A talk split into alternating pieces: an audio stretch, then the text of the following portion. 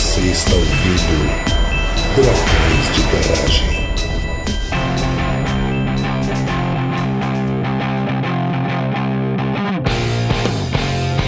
Estamos começando mais um episódio do Dragões de Garagem de Sorocaba, que é Marina, e eu tô muito, muito feliz gravando esse episódio. Primeiro porque é um assunto que é extremamente interessante, mas principalmente porque é um assunto que eu não estou vivendo no momento. Olá, olá, direto do Rio de Janeiro, aqui é o Rogério, e hoje eu vou descobrir se minhas ex estavam certas e eu era o real motivo da enxaqueca delas. Alô pessoal, aqui é o Cauê de Belém e eu nunca tive enxaqueca, mas a dor de cabeça mais forte que eu tive foi quando eu bati a cabeça no asfalto depois de ser atropelado por uma bicicleta, então não sei se pode ser parâmetro. Credo! doeu aqui. Oi, pessoal, eu sou a Graciele e eu descobri que encontrar a luz não é necessariamente uma coisa boa. Ótimo. Oi, pessoal, eu sou a Verena, eu tô falando de São Paulo, sou médica neurologista e eu vim aqui falar sobre dor de cabeça, porque a sua dor de cabeça é minha dor de cabeça. Bem, bom, já pegaram que a gente vai falar nesse episódio de enxaqueca. Não é de qualquer dor de cabeça, é uma dor de cabeça especial. A gente vai falar um pouquinho de enxaqueca, a gente trouxe aqui uma neurologista e vocês perceberam também uma voz diferente que é a da Grace. Então hoje é um episódio de estreia da Grace aqui no Dragões de Garagem. Vamos pros recadinhos e a gente já vai pras apresentações, que hoje é no plural.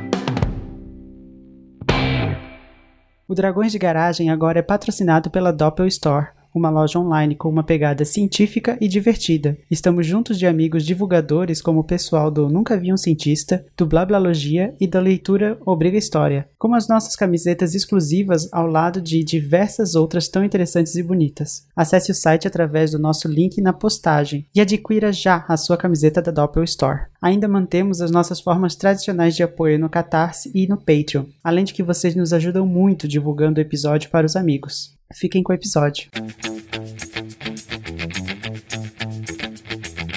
Bom, hoje temos duas pessoas novas aqui, uma convidada e uma dragoa nova. Dragoa? Dragoa, vai ser dragoa agora, se não for. Então vamos começar as apresentações. Primeiro vamos começar com a nossa neurologista convidada. Verena, se apresente, conte quem é você no mundo da dor de cabeça. Então, sou a Verena, eu sou formada em medicina pela Pontifícia Universidade do Rio Grande do Sul, pela PUC do Rio Grande do Sul. Eu fiz a minha residência médica no Hospital Moinhos de Vento e durante a minha residência eu já comecei a reparar que uma das principais queixas dos meus pacientes, assim, era realmente dor de cabeça, ela poderia ser tanto relacionada a uma síndrome, a uma outra doença, quanto a uma síndrome primária mesmo, com uma frequência alta, a enxaqueca, né? E eu comecei a me interessar muito pelo assunto, porque eu tenho enxaqueca, minha mãe tem enxaqueca, meu pai tem enxaqueca, minha avó tinha enxaqueca.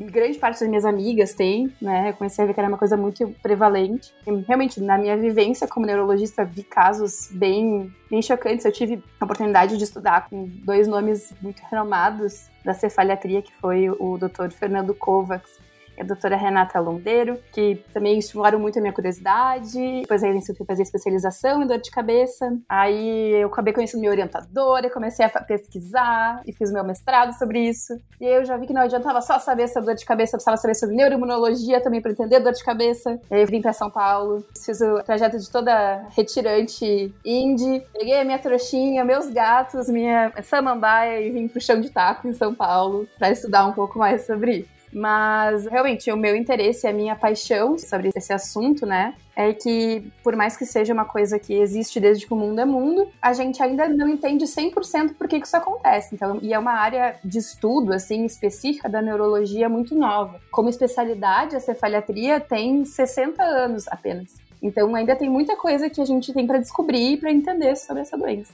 Caramba, tô impressionada, porque realmente 60 anos é muito pouco tempo para uma doença que existe aí. E já há- tem registro tanto antigos. É. É, não, e, e da neurologia mesmo, como especialidade médica, tem bem mais tempo, né? Então, pra gente ter uma área específica para estudar isso, levou um bom tempo, assim. Mas é uma área que hoje em dia tem aumentado muito o interesse de vários neurologistas e da população médica em geral, e da população em geral, na verdade. Né?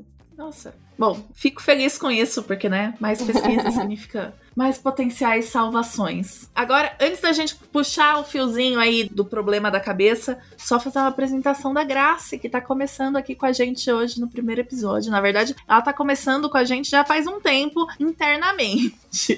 Mas é o primeiro episódio que ela está aparecendo. Graça, conte pra gente quem você é. Ai, nos ensaios, né, gente? Tem nem roupa pra isso, olha só. Ah, tô muito feliz, viu? Primeira vez, assim. E minha mãe fala que eu sou uma metamorfose ambulante. Que não tem uma descrição única, assim, para mim. Mas se eu vou pegar pela minha formação, eu sou bacharel em Química. E aí eu fui pro doutorado em Bioquímica, onde estudei metabolismo e longevidade. Depois eu fui estudar um pouco sobre a relação de metabolismo e câncer, no pós-doc e tal. Fiz uma especialização em jornalismo científico e trabalhei com astronomia, em comunicação e astronomia, e hoje eu trabalho com comunicação, continuo fazendo divulgação científica. Ai, graças, já quero ser tua amiga. Te amei. Mas eu queria dizer pra vocês notarem que o Dragões de Garagem, ele tem uma questão, o Dragões de Garagem atualmente, né, a formação atual, tem uma questão com químicos, né? Porque graças à segunda química que hoje não tá na química, né? A gente tem a Marina também, que é engenheira química, mas que largou essa vida de química. Depois eu falo que química é chato, ninguém acredita em mim. Mas é super importante. Não, gente, mas eu sinto falta de bancada, viu? Não, química é importantíssimo. Inclusive, eu acho, tipo, química muito legal. Mas é que a parte muito legal da química é física, então não precisa nome pra ela. Olha, eu como uma nerd de neurociências, acho que as duas são fundamentais pra gente entender qualquer coisa das biológicas. Sou uma grande admiradora, adoro conversar sobre esses outros assuntos também. Mas eu já tô amando conhecer todos vocês. Que ótimo. Devo dizer que no meu ensino médio, física e química foram causas de dor de cabeça pra mim. Bom, a gente vai discutir agora, então, se elas foram mesmo a causa ou não. A Verena comentou na hora que ela tava se apresentando, né? Ela falou, tipo, de ser uma doença que tá aí desde que o mundo é mundo, né? E, bom, não diria desde que o mundo é mundo, porque eu acho que não tinha dor de cabeça em pessoas antes de ter pessoas. Mas eu acho que as pessoas, elas, o simples fato de carregar uma cabeça faz elas terem dor de cabeça. Eu gostaria muito de começar esse episódio voltando à Grécia Antiga, mas na verdade existiam pessoas antes da Grécia Antiga, então as pessoas antes da Grécia Antiga tinham dores de cabeça também. Na verdade, pelo que eu consegui pesquisar, né? A gente tem registro de egípcios já falando de dores de cabeça, de lidar com dores de cabeça e vão ser encontrados crânios que talvez tenham sido mexidos para lidar com dores de cabeça. Então, sei lá, a pessoa arrancou eu acho razoável que pessoas arrancassem pedaços da cabeça pra lidar com dor de cabeça antes, porque quando a gente tá com dor, é a vontade que dá pra fazer. Se eu tivesse as ferramentas, talvez eu mesma fizesse isso. Mas indo pra Grécia Antiga, né, para onde a gente costuma partir os nossos episódios, a gente tem um primeiro registro, um registro científico da enxaqueca com aura vindo do Hipócrates, ali para 400 a.C. Hipócrates, aquele mesmo do. É um juramento? Juramento de É, Hipócrates? gente, a gente vocês juramento fazem, né? hipocrático quando a gente vai receber o título de médico. Exatamente.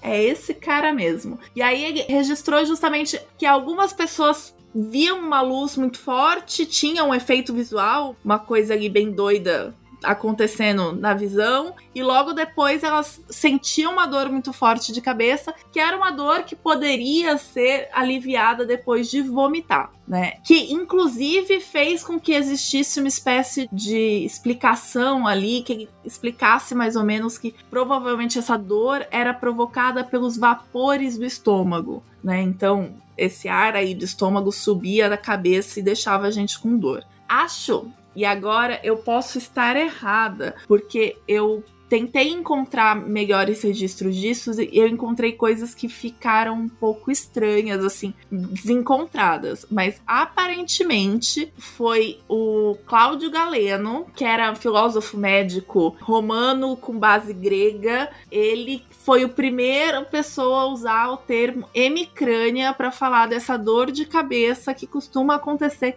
metade da cabeça só. Né? Hemicrânia vem justamente aí de metade do crânio. O Ibn Sina. Ele teria sido também um dos grandes médicos do passado que tinha investigado essa questão da enxaqueca, como enxaqueca como uma dor de cabeça diferente das outras dores de cabeça, né? Ele também tinha separado as dores de cabeça e tipo, ah, tem essa dor de cabeça que é na metade da cabeça, tem essa dor de cabeça que é na cabeça toda, tem essa dor de cabeça que é diferente, então tem essas dores de cabeça aqui. E aí também acreditava nessa coisa hipocrática aí de vir do vapor do estômago. Não necessariamente do vapor do estômago, mas que existia essa ligação. Inclusive, ele também avalia e também escreve sobre ter uma relação com vômito. Então, tipo, ah, você tem muita dor e depois do vômito, depois de colocar essa bile para fora, você consegue aliviar a dor. Então, provavelmente essa bile é o que tá causando a dor. E o que me fez pensar pensar muito, porque eu cresci ouvindo a minha avó falar que as minhas dores de cabeça eram por causa do fígado. Eu ia mesmo dizer isso, que tem muita gente que ainda acredita nisso. Eu ouço todos os dias dos pacientes. Não, é que eu pensei que talvez viesse do fígado. Eu tô meio. Pois é, então, eu ouvi isso. Minha, nossa, eu tenho dor de cabeça ainda hoje, assim, e eu penso, putz, eu lembro da minha avó falando, ah, porque isso aí é fígado. A questão de fazer uma relação causal, né, com a situação. Se você tá passando Sim. mal, vomitou, botou o negócio pra fora, melhorou, você faz uma, uma relação ali rápida com o ocorrido e ah, é isso. É, é um bom momento. Sim. Doente do estômago, do fígado. E às vezes até você não vai procurar ajuda, né? Porque você acha, ah, uhum. ah, passei mal, já melhorei. Já passou. É um bom momento pra gente lembrar, pessoal, que causa e correlação são coisas diferentes, né? Lembrando. Exatamente. Bom, então assim, a gente tem registro de enxaqueca vindo do passado, mais passado que você conseguia achar. Na verdade, eu falei dos egípcios porque a gente tem bastante acesso a registros de egípcios, né? Mas provavelmente outras civilizações você vai encontrar, ou poderia encontrar se elas não tivessem sido dizimadas junto com as suas coisas, algum registro disso, porque pessoas têm cabeça e elas têm dor na cabeça. É basicamente isso. Só que a enxaqueca, ela não é bem uma dor comum, né? Ela é uma dor bem incapacitante, ela é bem estranha. Eu vou usar o termo estranha porque, na minha concepção, é o termo técnico para lidar com a enxaqueca. Ela é estranha porque ela afeta um monte de coisa, ela te deixa muito esquisito, né? Estou falando aqui como paciente, não como a convidada pode falar, mas como paciente, a minha experiência com a enxaqueca, e eu sei que ela não é universal, porque a enxaqueca é tipo Covid. Cada pessoa que você conhece que teve Covid teve uma série de sintomas diferentes. Tipo a enxaqueca. Cada um vai relatar um sintoma um pouco diferente, mas tem os que ligam, né? O meio padrão ali de comportamento da enxaqueca. E a minha experiência envolve ficar absolutamente burra. Eu fico com muita dificuldade de pensar eu não consigo nem descrever direito, mas sabe quando você fica bêbado e você acha que tá muito esperto, mas se você tem que fazer alguma coisa, você tem dificuldade? É tipo isso, só que com a percepção aguda dessa dificuldade, sem achar que você tá muito esperto. Então eu fico burra, eu fico muito mal-humorada, tudo me incomoda, eu não aguento som, muita gente não aguenta luz, mas eu não tenho problema com luz, mas som para mim é insuportável. Pessoas falando, barulho de teclado, meu gato miando, não importa. É horrível qualquer som. Eu fico enjoada, mas raramente vomito. Bem enjoado o tempo todo, parecendo que eu quero vomitar o tempo todo, mas não chego a vomitar. E justamente por causa desse enjoo o tempo todo, minha avó falava muito que era fígado. E te dói aonde na cabeça, Marina? Lado esquerdo. Ah, é, isso é importante. Sempre do lado esquerdo? Quase sempre do lado esquerdo. Quando dói do lado direito, até é estranho. Eu acho esquisito. Opa! Mas é sempre metade da cabeça. Então, uhum. E dá muito essa impressão de que se a gente só arrancasse esse pedaço da cabeça, resolvia o problema. É muito, sei lá, como se eu tivesse batido um pedaço do meu cérebro e ele estivesse doendo. É muito legal, assim, legal. Quer dizer, pra mim é muito interessante de escutar um paciente com enxaqueca relatando a sua crise, porque o paciente mesmo dá o seu diagnóstico, né? A gente faz o diagnóstico de migrânia hoje em dia com critérios, um compêndio, um guideline, digamos assim. É como se fosse uma enciclopédia de dores de cabeça que a gente usa como referência, que chama ICHD3. Hoje em dia está realmente no 3, na terceira edição, mas começou lá pelos anos 80, assim, a ser organizado e a gente vai atualizando. E para fazer diagnóstico de migrânia, sem aura, né, normalmente, a gente precisa de cinco episódios com essas características, com uma dor hemicraniana, metade na cabeça, geralmente latejante, mas não é obrigatório, alternante, que mude de lado, intensa, moderada e intensa, normalmente bem intensa, que esteja associada ou à fotofobia, que é a dificuldade de tolerar a luz, ou a fonofobia, que é com o barulho,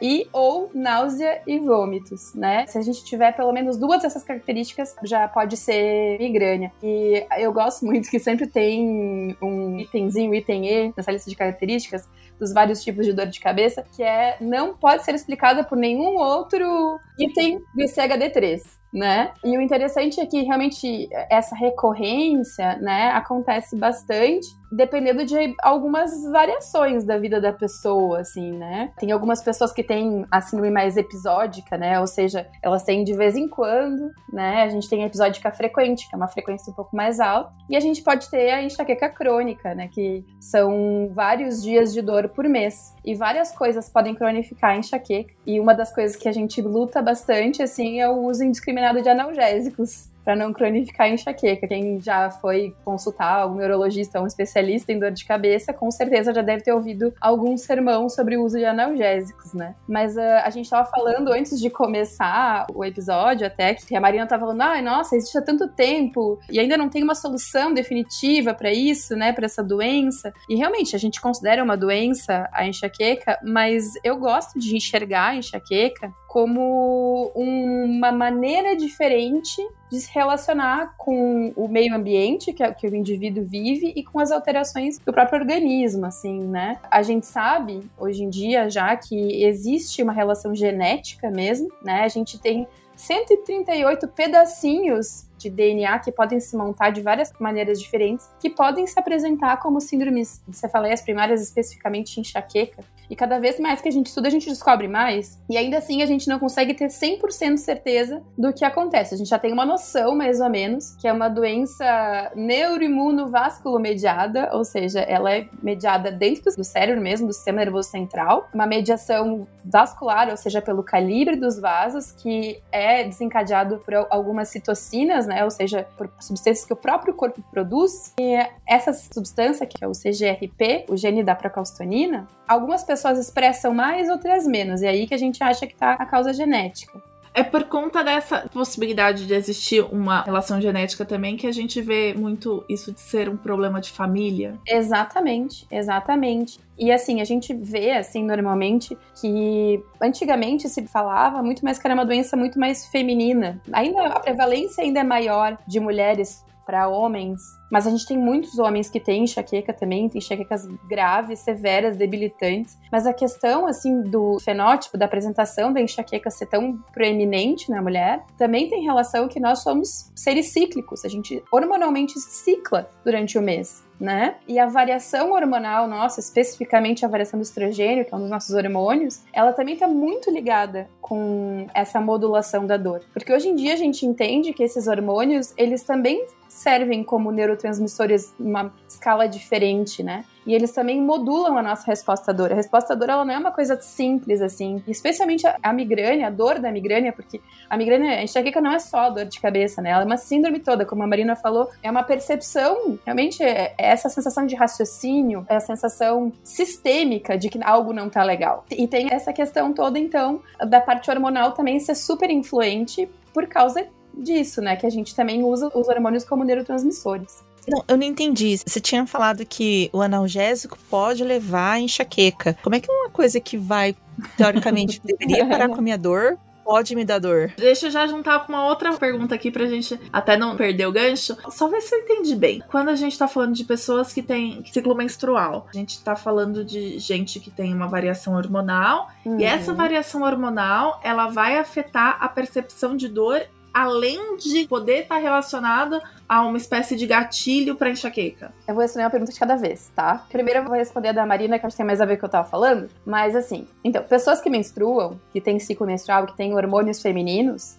e elas são portadoras da doença da genética da migrânia, elas podem ter uma percepção dolorosa diferente. Tanto que, assim, no parto ou até a tolerância à dor da mulher com ocitocina, progesterona, várias outras coisas, a gente vê que já é diferente. É uma brincadeira que a gente faz com os homens, mas normalmente os homens eles parecem ser mais não sensíveis, não diria que sensíveis à dor, mas a percepção dolorosa do homem é diferente da percepção dolorosa da mulher. Porque a dor também passa, além de passar pela parte hormonal, pela parte neuronal, ela passa por um quesito muito, muito forte que é o afeto que também tem a questão do repertório da pessoa, das vivências da pessoa, e sim pela modulação afetiva dessa pessoa. Como, por exemplo, a ocitocina é um hormônio que a gente libera quando tem afeto, né? Ou a própria serotonina, que é diretamente ligada com a dor, também tem relação com dopamina, com ocitocina, tudo está muito interligado. É muito difícil separar o que é um hormônio sexual do que é um hormônio modulatório de dor, porque todos eles agem no sistema nervoso central. Então, pessoas que menstruam, né, a própria descamação do endométrio, ela é uma inflamação local. O endométrio sangrar tá inflamado, eh, gera interleucina 6, interleucinas localmente, e isso acaba circulando no corpo inteiro. Tanto que algumas pessoas elas têm síndrome disfórica perimenstrual, né? Ou seja, tem alteração de humor, algumas pessoas têm cólica menstrual maior do que outras, né? Isso varia muito porque também a dor não é uma experiência única. Por mais que a gente pegue e relata, a gente tem, por exemplo, o STHD3 que é um compêndio que relata as síndromes, não existe 100% de encaixe em tudo, né? Cada caso é um caso, cada dor é uma dor, e a percepção da dor, né, que é só um componente da migrânia, ela é diferente para as pessoas. Tu pode pegar, sei lá, se a Marina tivesse uma irmã gêmea, e as duas tivessem enxaqueca, elas iam ter experiências diferentes de migrânia, da dor, mesmo que fosse uma síndrome parecida, porque elas são indivíduos diferentes com histórias, por mais que talvez uma criação parecida, faixa socioeconômica parecida, elas ainda são indivíduos diversos e elas têm a psique diferente também. Então, a minha dor não é a dor do outro, mesmo que a gente tenha a mesma síndrome dolorosa, digamos assim. E agora, respondendo a pergunta da Grace, então, analgésicos não causam enxaqueca em quem não tem enxaqueca tá? Tem uma frase que acho que era do Dr. Mauro Jurno, que nos primeiros congressos de cefaliatria que eu fui, quando eu tava na residência, ele falou, e me deixou muito marcada, assim, quando ele era presidente da Sociedade Brasileira de Cefaleia, ele falou que enxaqueca não é para quem quer, enxaqueca é para quem tem. O que parece ser meio arrogante, mas não é. É só que assim, quando a gente explica para uma pessoa que uma dor de cabeça forte não necessariamente é uma enxaqueca, outras coisas podem causar dor de cabeça forte, e que a enxaqueca não é somente a dor de cabeça, a gente passa por essa área, né, de determinar que a enxaqueca é uma doença geralmente genética ou congênita, multimodal, ou seja, ela tem fases na vida, ela tem apresentações diferentes durante a vida, ela pode mudar durante a vida do indivíduo, inclusive, né? A gente tem momentos onde ela pode ter uma dor mais intensa ou menos intensa, a gente pode ter momentos até onde a paciente fica completamente sem dor e vai ter gatilhos, é bem isso que eu tava falando, ela é uma síndrome relacional, né? Quando a gente tá em períodos específicos da nossa vida, ou seja, por exemplo, quando uma pessoa que menstrua, menstrua pela primeira vez, ela pode começar a apresentar enxaqueca ali. Porque foi ali que começou a ter uma variação hormonal que pode ter desengatilhado isso. Mas existem muitas pessoas que começam a ter crise de enxaqueca na infância. E na infância é super difícil pra gente que estuda isso determinar direito, porque às vezes as crianças não têm repertório também para expressar o que elas estão sentindo. E o diagnóstico é diferente também, eu não vou me estender muito nisso, mas focando na pergunta da Grace, as pessoas que têm a genética e tendem a ter enxaqueca, se elas ficam usando analgésicos numa frequência alta, ou seja, para analgésicos combinados, como por exemplo Neusaldina, Dorflex, Tandrilax, essas porcarias aí. Depois de você ter falado dessas porcarias, talvez a gente não consiga um patrocínio pra Big Pharma, né, mocinha? A Big Pharma já não gosta de mim, né? Então, beleza. Tudo bem, eu já tô acostumada. Põe na minha conta, põe na conta da doutora Verena, não tem problema. A gente pode sofrer com o ataque do fandom do Dorflex também. É verdade. Porque tem a galera que é fã de Dorflex, né? Os neusaldiners são furiosos mesmo, assim. Os neusaldiners e os Dorflexers são, são furiosos. Mas assim, ó, fazer um parênteses. Eu não tenho nada contra o uso de neusaldina ou Dorflex pra quem não tem enxaqueca, viu? Pra outras dores de cabeça é show. Pode, se funciona pra ti, usa. Só não usa, evite se você tem enxaqueca, porque esse tipo de medicamento, ou os opioides, ou até mesmo os triptanos, que são medicamentos que antigamente a gente usava específico para abortar a crise, né? Usando eles mais do que 10 dias por mês, ou simples, que são só substâncias tipo dipirona, paracetamol, ibuprofeno, mais de 15 dias por mês, a gente começa a diminuir a nossa sensibilidade à própria serotonina e a gente diminui também a eficácia do receptor da serotonina que modula a dor. Então eu costumo dizer para meus pacientes do consultório que a gente tem que imaginar que uh, botar dor num gráfico, assim. Eu gosto de desenhar o gráfico e botar assim que tudo que tiver na linha horizontal, abaixo do risquinho aqui que eu tô desenhando, é estímulo normal e acima disso vai ser percebido como estímulo doloroso. E esse é o limiar de dor de todo mundo. Quem tem enxaqueca já tem o limiar de dor um pouquinho mais baixo para certas coisas, né? E esse limiar varia né? Cada pessoa tem o seu. E usar analgésico demais pode fazer essa barrinha cair ainda mais. E aí, então, a gente começa a ter uma, cronificação da enxaqueca. A gente começa a ver que os pacientes eles começam a ter dor diária ou quase diária e que, na verdade, isso é um efeito da própria substância que a pessoa tá usando demais, faltando no organismo. Como o limiar da dor baixou e aquela substância já não tá mais circulando ali, a percepção dolorosa tu tá mais sensível. E o momento onde eu sou geralmente execrada na consulta do paciente com enxaqueca crônica e uso excessivo de analgésico, é onde eu tenho que explicar para essa pessoa que somente tirando o consumo daquela substância que a gente vai conseguir resolver esse problema. Isso deixa os neusaldiners e os dorflexers enlouquecidos. Eu vou falar aqui como de pironer, né? Porque sou uma grande fã da dipirona, mas realmente deixa a gente enlouquecido, sim. A primeira vez que eu ouvi isso não foi com a Verena, né? Na verdade, foi com a outra neurologista. Pouco tempo, eu digo antes da pandemia, então já faz 500 anos. Mas que eu fui numa consulta e eu tava numa situação horrível em que eu tava tomando dipirona quatro dias na semana, pelo menos. E dipirona ou ibuprofeno. Mas ibuprofeno evito por causa do estômago, né? Aí ela virou e falou assim: chega, para. Tipo, eu falei, mas o que, que eu vou fazer quando eu tiver com dor? Ela falou: vai sentir dor? E aí eu quis matar a médica, coitada, maravilhosa, assim, super boazinha. E eu quase pulei no pescoço dela e aconteceu um crime ali no consultório. Porque você fala pra uma pessoa com dor que ela não vai poder tomar aquele remédio que na sua cabeça é o que tá resolvendo a sua vida. Ou pelo menos aliviando, né? Exatamente. Você tá pedindo pra pessoa sentir dor, que é uma coisa que é horrível, é bem triste, assim. Mas relato, eu sei que é praticamente anedótico, mas é real. Eu reduzi meu consumo de dipirona, continuo amando muito o remédio, continuo tomando quando eu percebo que eu vou ter uma crise mais forte, ou seja, quando eu já fiquei burra ou quando eu já tô muito mal-humorada além da dor, eu tomo a dipirona com ibuprofeno no comecinho para ver se já resolve, mas eu tomo, sei lá, hoje eu tomo no máximo quatro vezes no mês né? Então. Já é muito. Mas, nossa, não tem comparação. Não, não, não, não. Eu quero dizer que a gente já considera, né, que tu já seria candidata a fazer profilaxia pra enxaqueca porque tu tem quatro crises por mês. Na Sociedade Brasileira de Cefaleia, a gente tem a frasezinha do três é demais. Se tu tem mais do que três crises de enxaqueca ou de dor de cabeça por mês, tu deveria consultar um uhum. neurologista, melhor ainda se for um cefaliatra.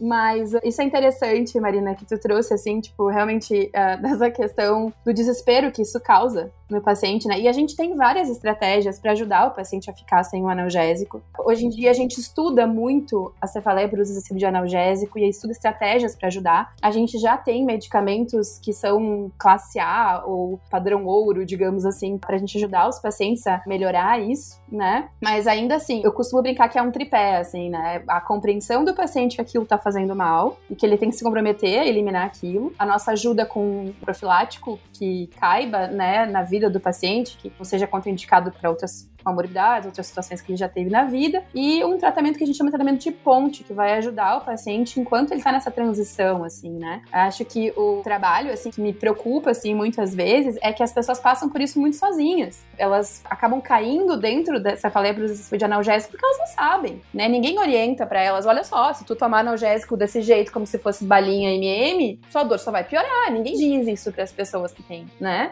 Então, é super importante a gente ter esse trabalho de conscientização assim, né? Mesmo que o paciente não tenha cefaleia por excessivo de analgésico, eu sempre oriento para tomar cuidado com analgésico. E existem outros gatilhos, assim? A gente falou de analgésico, mas tem outras coisas que, que a gente fica atento. Se tem alguma coisa no estilo de vida, alguma coisa assim do tipo que pode ser gatilho.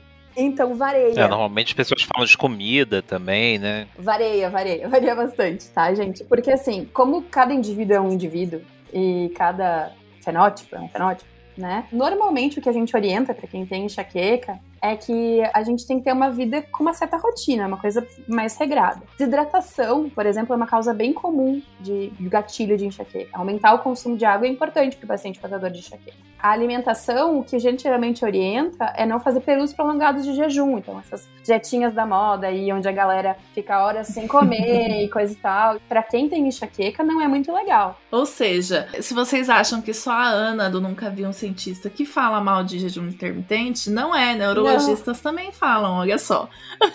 É, eu, para os meus pacientes enxaquecosos, eu geralmente proscrevo. Sugiro que não façam. Inclusive, sugiro que não passem mais do que 4 a 5 horas sem se alimentar se estiverem acordados. Tudo isso, né, essas coisas assim, como eu tinha falado antes, são coisas do metabolismo do paciente. E alterações no metabolismo, num cérebro que é sensível a isso, vão gerar uma reação. E essa reação pode ser a crise de enxaqueca. Então, por isso que eu digo que é uma síndrome relacional a mudanças da homeostase, ou seja, do equilíbrio do metabolismo e do meio externo, né? Porque tem outras coisas também, né? Além disso, além da alimentação, além da hidratação, tem a questão do sono, que é super importante. Dormir pouco, normalmente dormir menos do que seis horas, a Marina já falou, nossa, de menos que seis horas é, pode ser um gatilho super importante. As pessoas não têm noção do quão importante para sua saúde em geral é o sono. Para a questão do humor, para a questão do peso, para a questão do controle glicêmico e para enxaqueca. Dormir é importante. Dormindo, o nosso cérebro, claro, ele não para de funcionar, mas ele funciona Tipo assim, sabe quando tu sai do shopping e quando tá fechando, depois daquela última sessão do cinema, e a galera tá lustrando o piso, fazendo aquelas lavagens, assim? É exatamente isso que acontece no cérebro enquanto a gente dorme, entendeu? a fenda sináptica, no lugar onde acontecem as sinapses, é uma reação química, químicos. Toda reação química vai ter algum resquício, algum resto de alguma coisa. E isso vai lentificando o processo né, de transmissão neuronal. A gente precisa descansar para fazer essa faxina na fenda, sináptica. Isso é super importante para nossa cabeça estar tá funcionando bem no dia seguinte. Por isso que as pessoas que não dormem vão ter queixa de memória, de atenção também, porque realmente na enxaqueca isso é muito presente. E tem o outro lado também. Dormir demais, pra quem tem enxaqueca, mais de 10 horas seguidas, às vezes pode causar crise também. Ah, dormir demais também. A gente chama de dor de cabeça do sábado, né? A galera que geralmente dorme, sei lá, vai dormir às 10 da noite, acorda, sei lá, às 10 da manhã, acaba tendo dor por causa disso, assim. Nossa, se eu durmo mais de 10 horas, é crise na certa, assim. Se eu durmo bem mais de 10 horas, né? Se eu durmo tudo picado, aí a crise é porque eu dormi mal. Mas uhum. se eu durmo muito tempo assim seguido, é certeza que de crise. É super isso, é super isso, assim. Né? Outras coisas, assim, que a gente sabe que tem no estilo de vida das pessoas que pode ajudar muito com migrânia e com a cefaleia tipo tensional, né? Tipo tensão, que é mais prevalente do que enxaqueca até, é a atividade física, né? A atividade física é importante para tudo, mas 30 minutinhos de atividade física diária podem ser protetores, podem melhorar a qualidade de vida do enxaquecoso. Mas, no entanto, fazer qualquer atividade física durante a crise pode piorar a dor. Até porque é impossível fazer, né? Porque se mover dói. É. É aquela coisa assim, eu geralmente pergunto quando eu tô investigando, assim, né? É, tu vai subir um lance de escada, tu pisa no degrau e a tua cabeça lateja junto. Porque quando eu tenho enxaqueca, eu tenho essa sensação. Que parece que, assim, os meus passos ecoam no meu cérebro. É isso mesmo. Essa sensação, Essa assim. é uma descrição muito precisa da sensação. De ir da cama até a cozinha, pegar um copo d'água, assim, eu tenho a sensação que cada pisada é uma marteladinha, assim. Isso é super característico da migrânia também. Por isso que, assim, tipo, uma coisa que os pacientes se queixam muito, assim, ah, eu fico inútil, eu não consigo fazer nada. Teu cérebro tá precisando de repouso. Alguma coisa desencadeada ali, essa despolarização que a gente chama, né, a, alteração inflamatória que acontece no cérebro nesse momento, ela tá mostrando que teu cérebro precisa de um tempinho essa burrice que a Marina fala é realmente um cérebro que está completamente encharcado de citocinas, de marcadores inflamatórios de dor, tentando funcionar. E se a gente ficar tentando fazer um motor afogado pegar no tranco, não deixar ele desligar um minutinho e daí pegar de novo, não vai dar certo, gente. Isso que eu acho que assim que é super complicado também para quem não tem enxaqueca sabe entender é que não dá para funcionar com enxaqueca. Os empregadores não entendem os empregados, os maridos não entendem as esposas, as mães não entendem os filhos, entendeu? A gente não consegue pensar. É, eu ia comentar exatamente isso, assim, o quanto que nessa sociedade, né, que todo mundo é muito cobrado para tudo, né? Você tem que estar tá fazendo mil coisas ao mesmo tempo, né? Essa questão do trabalho, você tem que trabalhar sem parar, às vezes levar trabalho para casa e o cara fica te chamando no WhatsApp para você continuar trabalhando. E quando você diz que tá meio que incapacitado porque tá com enxaqueca, as pessoas não conseguem entender, né? E continuam te cobrando. E as Exatamente. pessoas precisam parar, né? Eu geralmente recomendo para 30, 45 minutinhos, pra tu te sentir melhor e poder ter a tua famigerada produtividade, né? Que pra mim a produtividade é um conceito super complexo e eu tenho as minhas ressalvas. Mas enfim, eu queria citar pra vocês um artigo que, na verdade, é é uma iniciativa mundial que acontece a cada dois, três anos, que chama o Global Burden of Disease. É literalmente um apanhado de estudos e de estudos epidemiológicos que ele calcula o tempo né, que as pessoas gastam de vida, marcador deles, anos de desabilidade que isso custa na vida de alguém, né, ou os anos vividos com dificuldade, né. O último que a gente teve por causa da pandemia foi em 2019 e nas causas de dificuldade de vida diária, a enxaqueca por si só Tá? Se a gente for ver em quantidades de dias, assim, ela ficou em 14 lugar nesse estudo. Mas nos anos totais, mais ou menos 5,4 do total de anos perdidos de vida com desabilidades são atribuídos a dores de cabeça e desses 82,2% são de migrânia. Isso significa que 46,6 milhões de pessoas morrem um ano antes, tipo, ou seja, perdem um ano de suas vidas além do que perderiam, né? Então, é a terceira causa de perder qualidade de vida, anos de produtividade ou de viver bem. E não vamos nem entrar nessa área de impacto socioeconômico para isso, né? Porque realmente custa uma grana, custa uma grana para a pessoa, para empresas, para tudo, assim. Então, assim, acho que quem tem interesse, assim, nesse tipo de coisas de estatística, assim, eu sugiro que leia, que procure entender sobre o Global Burden of Disease. É bem interessante. Já coloquei o link, vai ter o link na descrição do episódio, porque achei ótimo.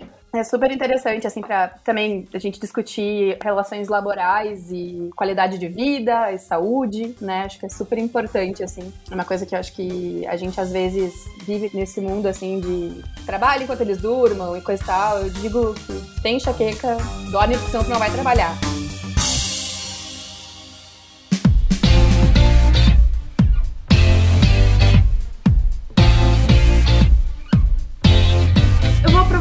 Puxar uma pergunta aqui, justamente porque você falou de algumas coisas que me ligam a isso, mas essa questão do trabalho e do problema na produtividade envolvendo doenças e transtornos me lembra muito quando a gente fala de saúde mental também e da quantidade de gente que tem problemas de depressão e ansiedade e como isso afeta o trabalho. Quando você falou da relação da serotonina com a dor, a primeira coisa que eu pensei foi na questão da depressão.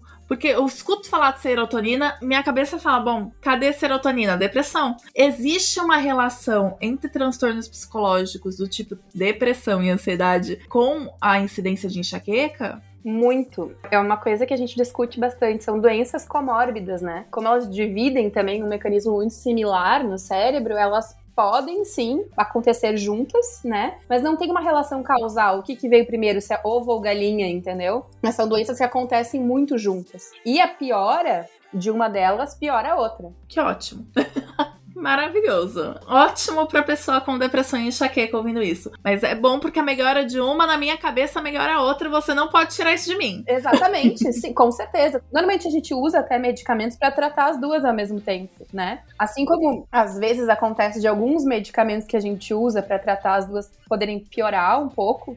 Quer dizer, alguns antidepressivos que a gente usa para ansiedade e para depressão, especialmente para ansiedade, eles podem piorar um pouco as crises em quem tem enxaqueca. E até é bem interessante, assim, a gente tá atento a isso, né? Nós médicos, assim, que nem todo antidepressivo vai ajudar com a enxaqueca do nosso paciente, né? Então tem que estudar, botar um dia na cadeira estudar. E quando a gente for estudar um caso de um paciente, uma coisa super importante, até falo para quem é paciente, não deixem de levar uma lista dos medicamentos que vocês usem. Pode ser, sei lá, remédio de fungo do dedão do pé, mas o médico tem que avaliar todas as substâncias que tu tá consumindo para poder te ajudar a chegar a um diagnóstico, porque é muito comum qualquer tipo de afecção, eu falo isso como neurologista mesmo, ser causada por uma substância que a gente consome diariamente, um medicamento mesmo. Tá, antes de eu puxar o fio dos medicamentos, eu vou deixar aí um pouquinho aqui no canto e vou voltar um pouquinho na questão do gatilho, porque você falou bastante sobre a questão de cada corpo é um corpo, basicamente, então o que pode ser causa de crise para um pode não ser causa para outro, mas eu queria puxar três pontos que eu acho que são polêmicos, entre aspas, que é o queijo, o chocolate e o café. Que são três coisas que a gente escuta muito falar, tipo, como enxaqueca. Não sei pessoas que não têm enxaqueca se elas escutam falar sobre isso. Mas, por exemplo, meu irmão sofreu muito tempo de enxaqueca e ele achava que o chocolate era um problema. Eu como chocolate tranquilamente, não é um problema. Café eu não posso por outros motivos, mas eu já ouvi falar que o café, quando você toma café todo dia, a falta de café pode trazer enxaqueca. E queijo também, já ouvi falar muita gente falando sobre queijo serem desencadeadores de enxaqueca. E eu nunca, claro que eu nunca pesquisei com muito afinco, né? Eu só pesquisei com imposição de curiosa, mas eu nunca achei uma indicação muito clara disso, de que, tipo, não, existe essa coisa que realmente você come chocolate, libera isso, causa isso. Nunca achei nada. Então, existe isso de uma forma clara ou realmente é cada caso é um caso? E essas coisas aí elas podem talvez ser causas ou não. Então, bem como eu tinha dito antes, varia muito. Normalmente é uma percepção do indivíduo, mas para essas percepções, quando a gente tem elas, a gente tem explicações para algumas delas. Normalmente, quando o paciente me pergunta, eu tenho que excluir algo da minha dieta, eu tenho que tirar algo da minha dieta, eu devolvo com a seguinte pergunta: tem algo que toda vez na tua vida que tu consumiste te causou enxaqueca? Toda vez absolutamente toda vez que tu consumiu, tu teve crise temporalmente relacionada a essa substância. Resposta não, porque às vezes eu como banana e tenho, às vezes eu como banana e não tenho, então não. Então não é essa substância que tá te causando. Essa substância não é um gatilho específico para ti, tá? Agora, quando a gente tem, por exemplo, o álcool também é uma substância bem especificamente o vinho, assim, né? A gente, geralmente, com os diários de cefaleia, a gente consegue também ajudar o paciente a, a entender isso melhor, esses padrões, né? Mas assim, falando pontualmente sobre cada um deles, né? O chocolate em si. A maior parte das comidas processadas que tem glutamato de sódio, elas podem causar crise mesmo, por ser um alimento inflamatório, mas não é em todo mundo.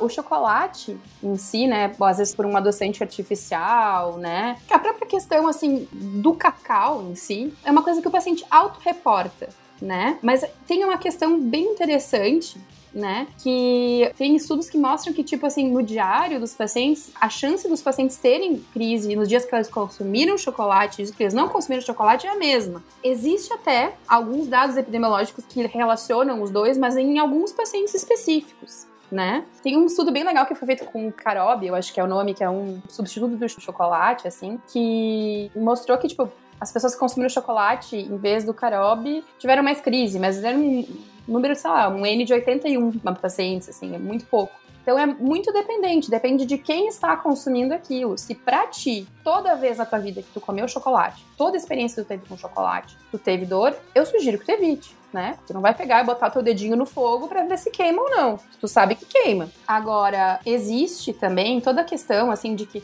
o chocolate, o queijo, algumas sementes até, a castanha, são alimentos ricos em triptofano, né? E o triptofano, ele é a substância precursora da serotonina. Digamos, ele é um dos ingredientes para construir serotonina. E a gente sabe que a serotonina que a gente usa no sistema nervoso central, ela é absorvida pela dieta tá? O triptofano que a gente, que a gente usa para fazer serotonina, ela é absorvida pela dieta. Mas 90% do triptofano que a gente consome na dieta fica no intestino mesmo, porque o intestino tem muita serotonina também. E são serotoninas completamente diferentes o sistema neuroendócrino, assim, ou tipo, a parte neurológica do intestino, ela é a parte do cérebro. Claro que elas têm suas comunicações, mas a produção de serotonina que a gente usa dentro do cérebro é produzida dentro do cérebro. Então não adianta o nutrólogo te prescrever suplemento de triptofano, porque assim, é uma questão matemática. Se tu tem 10 barras de chocolate, uma barra de chocolate vai ir pro cérebro, ou se tu tem 100 barras de chocolate, a proporção vai ser a mesma, entendeu?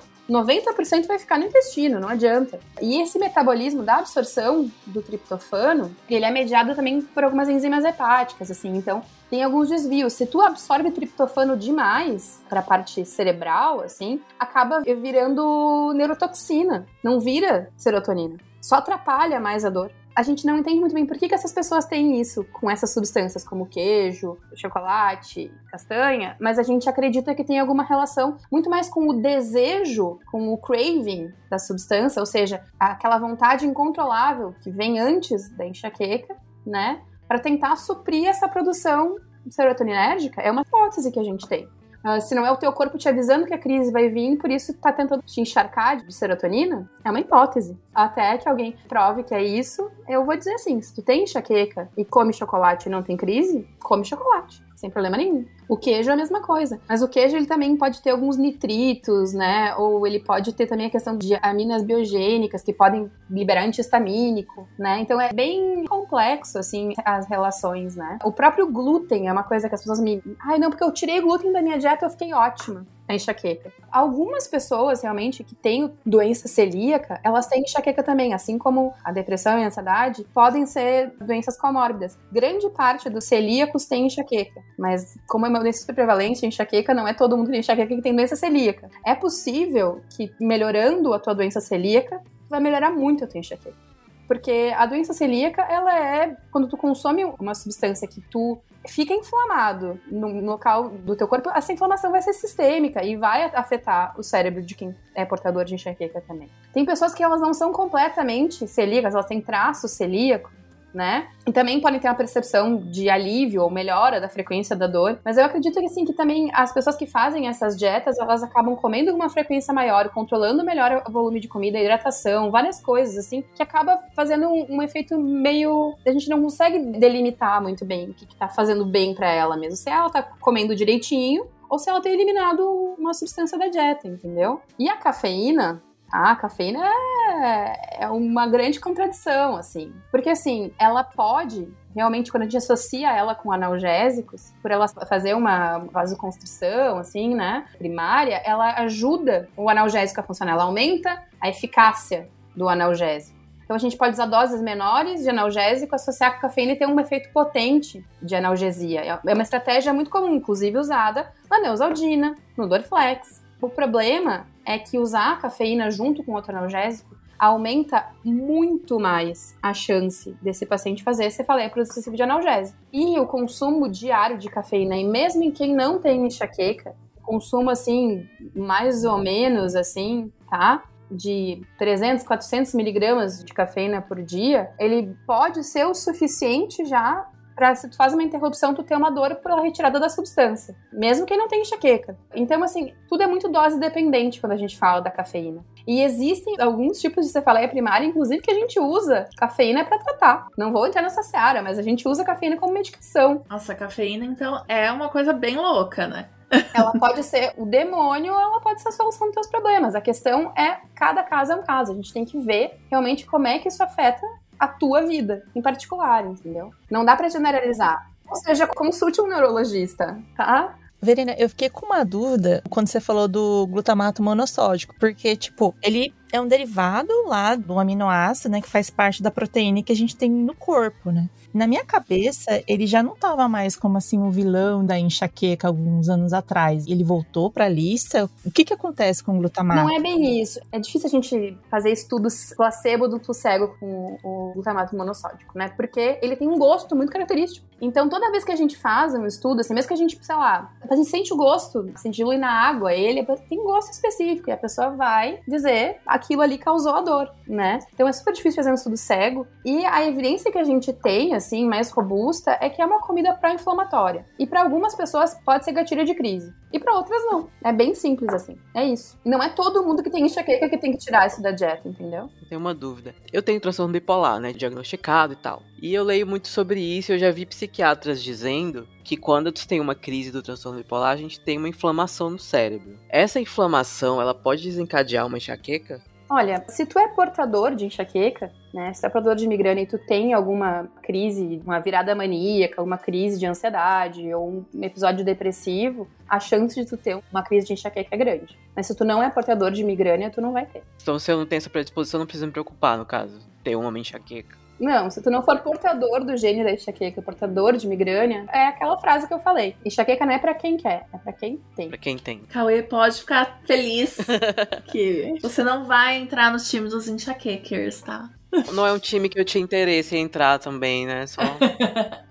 Poxa Pode vida. ser um aliado dos enxaquecas. A gente convida todo mundo a ser. Sou aliado. Eu vou aproveitar então, vou puxar o fiozinho dos remédios, né? Que você comentou sobre até ter uma questão de medicação de antidepressivos serem utilizados. Na minha experiência, eu já usei amitriptilina, eu acho que é esse o nome, para tentar lidar com a enxaqueca. Na época eu não tinha um diagnóstico de depressão e eu lembro de ter ficado chocada. Sempre que eu recebo uma receita do médico, a primeira coisa que eu faço é abrir o Google e pesquisar o remédio. E aí quando eu pesquisei o remédio, eu falei: "Não, imagina que eu vou tomar um antidepressivo, eu não sou doida".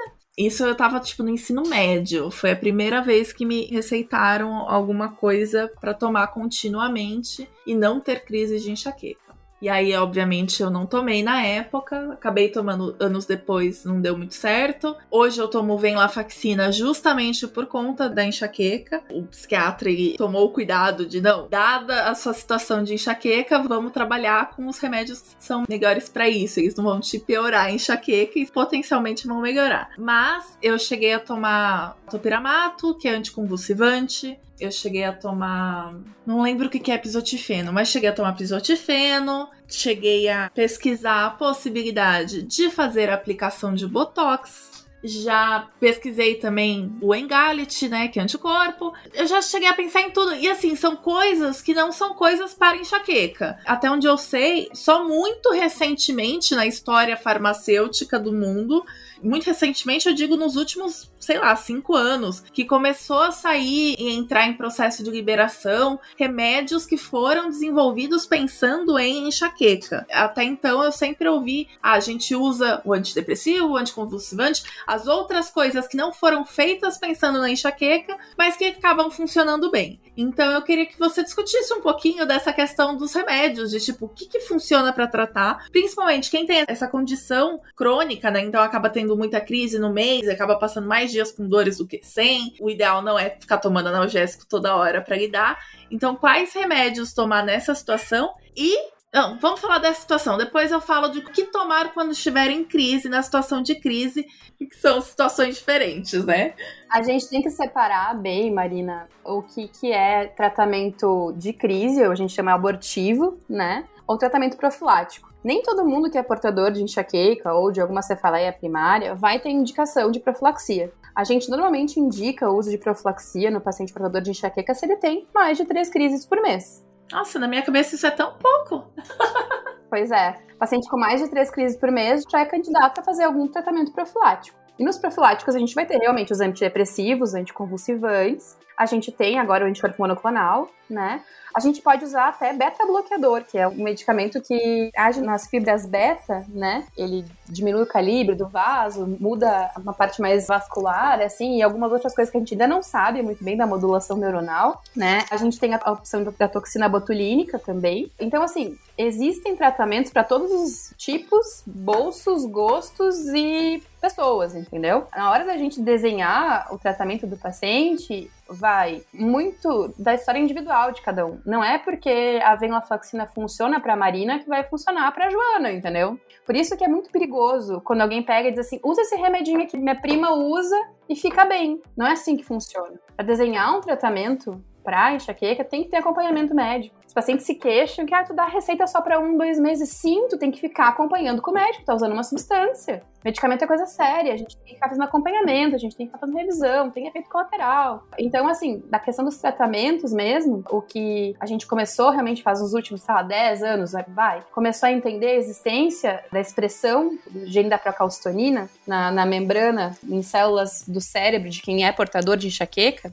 e na circulação sanguínea dessas pessoas, nas crises, né? O aumento dessa substância, e a gente começou a, desenhar uma maneira de bloquear a expressão disso. E esse é o anticorpo monoclonal. Esse medicamento, assim, né, que tu citaste o, o Erenumab, né, mas existem vários outros no mercado que ainda não chegaram no Brasil, mas estarão chegando, se der tudo certo que apesar de um alto custo ainda, eles são feitos apenas para enxaqueca. Então, assim, a cientista me perguntou, mas não tem nenhum outro efeito colateral? Deu, olha, nos estudos, né, que eu peguei o estudo, assim, o único efeito colateral que as pessoas tiveram foi um pouquinho de dor no local da aplicação, porque é uma aplicação subcutânea uma vez por mês, e algumas pessoas se notaram um pouquinho mais constipadas, assim, do que as outras. Mas realmente, quando a gente compara com os efeitos colaterais do topiramato, do ácido valproico, da própria mitriptilina, né, a gente vai ter realmente um ganho absurdo nisso. Por que, que a gente usa antidepressivos, né? A amitriptilina, a nortriptilina, a venlafaxina? Porque eles são medicamentos que a gente conseguiu ver né, que além de agir no receptor 5-HT, que é o receptor da serotonina, eles ajudam a diminuir a percepção dolorosa e o número de dias de dor desses pacientes. E os anticonvulsivantes, como o topiramato ou ácido valproico,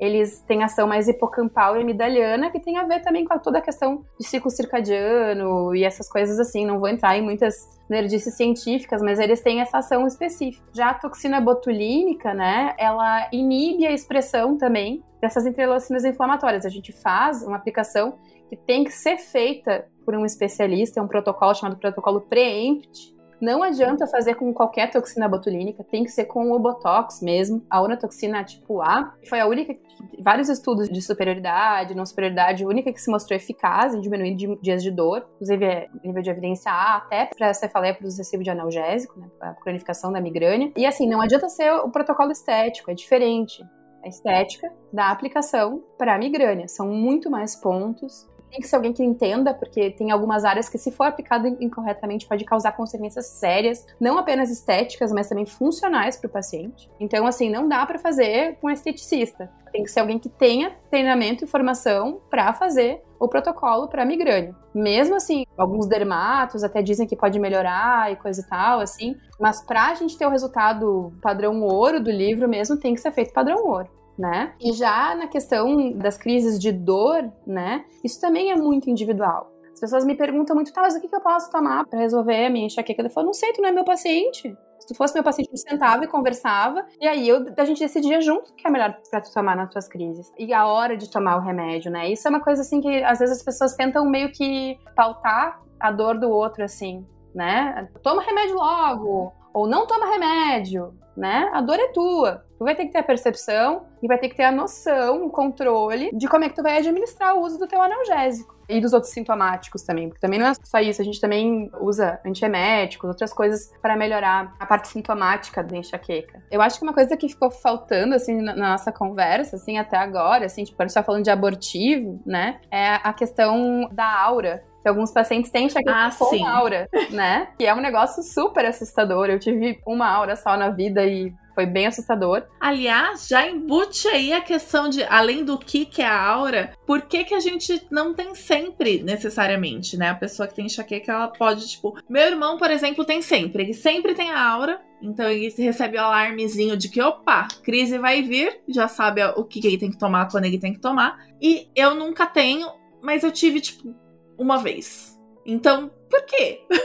Mesmo quem não tem enxaqueca com aura, né? O diagnóstico de enxaqueca com aura, ele precisa necessariamente acontecer pelo menos dois episódios de alguns sintomas focais neurológicos acontecendo com uma duração de até 45 minutos cada um, porque não é só a aura visual também que existe, Marina. Existe a aura visual, a aura sensitiva, existe a, a aura da parte da fala, tem a aura motora, né? A gente tem a aura de tronco, tem vários tipos de aura, né? E a gente não sabe exatamente por que, que isso acontece. Uma das teorias, né, foi postulada por um neurocientista brasileiro chamado Aristides Leão, grande doutor Leão, tá? É um fenômeno chamado depressão alastrante de Leão, que é um fenômeno de despolarização, literalmente despolariza todos os neurônios da parte occipital, ou seja, da parte de trás até a parte da frente da cabeça. E isso pode acontecer também em outras situações onde o fluxo sanguíneo cerebral esteja diminuído ou alterado. Uma situação que a gente chama de oligoemia ou seja, baixo fluxo. Isso pode causar depressão alastrante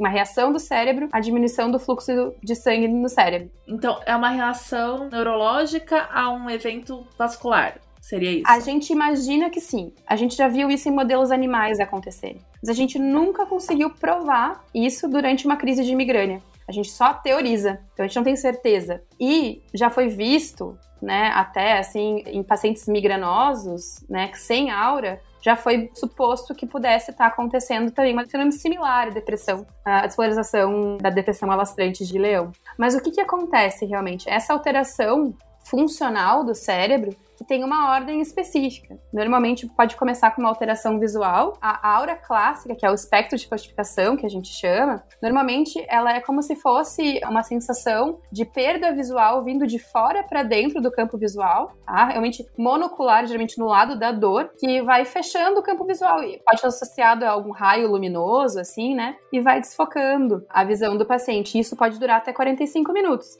E aí depois pode vir a dor. Ou pode vir outro sintoma ainda. Pode vir a sensação de formigamento, pode vir uma dificuldade, uma fazer uma dificuldade de falar ou de expressar o que está querendo falar. Pode uh, vir uma dificuldade motora naquele lado também. E depois também tem a aura de tronco, assim, ou a migrânia epilética, que pode ser tudo isso junto ao mesmo tempo. Mas isso é uma outra história. Tá, agora eu vou fazer uma pergunta muito importante, porque eu acho que muita gente que ouviu essa descrição da aura deve ter na cabeça aí, como é que eu diferencio isso daí de um derrame? Então, é muito importante essa questão da reversão, porque até 45 minutos isso reverte, aí vem a dor, né? Cada sintoma pode durar até 45 minutos, e isso reverte depois. Ou seja, mais de 45 minutos você pode ficar preocupado e, ir pro hospital. Na verdade, assim, já pode buscar atendimento mesmo, que algum médico vai te orientar e te tranquilizar. Mas podem acontecer, inclusive, o acidente vascular cerebral, né? Em pacientes que são portadores de migrânia com aura, a relação da migrânia com aura com AVC existe, existe uma relação causal. Pacientes mulheres portadoras de migrânia com aura têm mais chance do que pacientes mulheres que não são portadoras de migrânia com aura, em vários estudos, tem uma meta-análise sobre isso até. Então, assim, é muito importante que quando a gente tem recorrência, muita crise, a gente trate a enxaqueca. Enxaqueca pode ser uma doença benigna, autolimitada, mas é uma doença que a longo prazo ela pode ter consequências também. Então é, é passível de investigação, além de perder qualidade de vida, tempo de vida, vale a pena tu investigar e tu viver melhor e prevenir outras coisas. Né? Deixa eu aproveitar até perguntar uma coisa para você que eu não pus na pauta, mas que é uma dúvida que permeia minha cabeça desde uma vez que eu fui num neurologista e olhou bem para mim e falou assim: é, não pode ficar tendo crise. Porque crise mata neurônio. Então, não pode ter crise. Não é bem assim. Eu morro de medo disso, porque toda crise que eu tenho, eu tô pensando, bom, eu tô burra por causa da dor, mas eu vou ficar mais burra porque eu tô perdendo neurônio. Não é bem assim, tá? Depende da intensidade de crise, depende do tipo de crise, né? Não existe dado onde exista morte neuronal associada à crise de migrânia. Não propriamente dita tá? Mas a gente, inclusive, isso foi o tema da minha dissertação do mestrado, né? A gente vê que pacientes com enxaqueca crônica, pacientes que têm recorrência de crise, ou não são tratados, ou têm uma, uma incidência de crise maior, eles têm maior chance de ter alterações inespecíficas de substância branca. Ou seja, pode não matar neurônio, mas machuca o cérebro de algum jeito, que a gente ainda não entende por quê. Uhum. Nossa, a gente tem muita coisa que a gente não entende o porquê na nossa cabeça. Tem muita coisa que a gente não entende. Vocês entendem porque eu sou fascinada por enxaqueca? É um negócio fantástico. Tem muita coisa que a gente não entender ainda, entendeu? É muita coisa para descobrir. Voltando na questão da aura, assim, já que é uma coisa que dura tempo razoável, já se intervém durante esse tempo, mesmo que não seja farmacologicamente, assim, sei lá, você para tudo e fica quietinho em algum lugar para ver se você consegue diminuir a intensidade da dor que vem ou algo assim? Então, a aura, né, diferente da epilepsia, que a aura é um aviso que a crise vai vir, hoje em dia já percebe que a aura de quem tem aura na migrânia, ela já é um pedaço da crise. A crise de enxaqueca, ela começa no pródromo, na preparação para a crise acontecer. E ela não é a aura. Preparação para a crise acontecer pode ser uma alteração de humor, pode ser bocejo, pode ser retenção hídrica, tem muitas outras coisas que alguns pacientes nem percebem. Quando a aura já, já começou, já está instalada, a crise já começou. Existem alguns colegas que recomendam que o paciente já tente abortar ali a crise, né? A minha percepção, assim, é que isso é pouco eficaz, é pouco efetivo. Não tem uma indicação clara de que seja a hora adequada de tentar abortar a crise. A hora de tentar abortar a crise é quando a dor vem. Então, assim, a gente até, no pródromo, que é diferente da aura, a gente até tem alguns estudos indicando o uso de alguns procinéticos, antieméticos, e alguns estudos positivos já nesse aspecto, assim mas nada também, nenhuma evidência robusta. Na verdade, não existe um consenso sobre isso. O adequado é realmente a gente orienta o paciente a se preparar que a dor vai vir. Então, se prepare para a crise de dor chegar. Então, nesse momento, assim, é legal tu já tá procurando o teu remedinho ali para tentar resolver. E no paciente, assim, que realmente nunca teve aura, mas tem enxaqueca, que tá tendo sintoma, ficar atento, já ir procurando um serviço de saúde. E, assim, paciente que tem migrânia com aura, é legal a gente investigar e ter um acompanhamento neurológico pelas consequências que isso pode vir a ter no futuro, né? Então, isso depende muito do paciente, das comorbidades do paciente, mas é interessante ter um acompanhamento neurológico.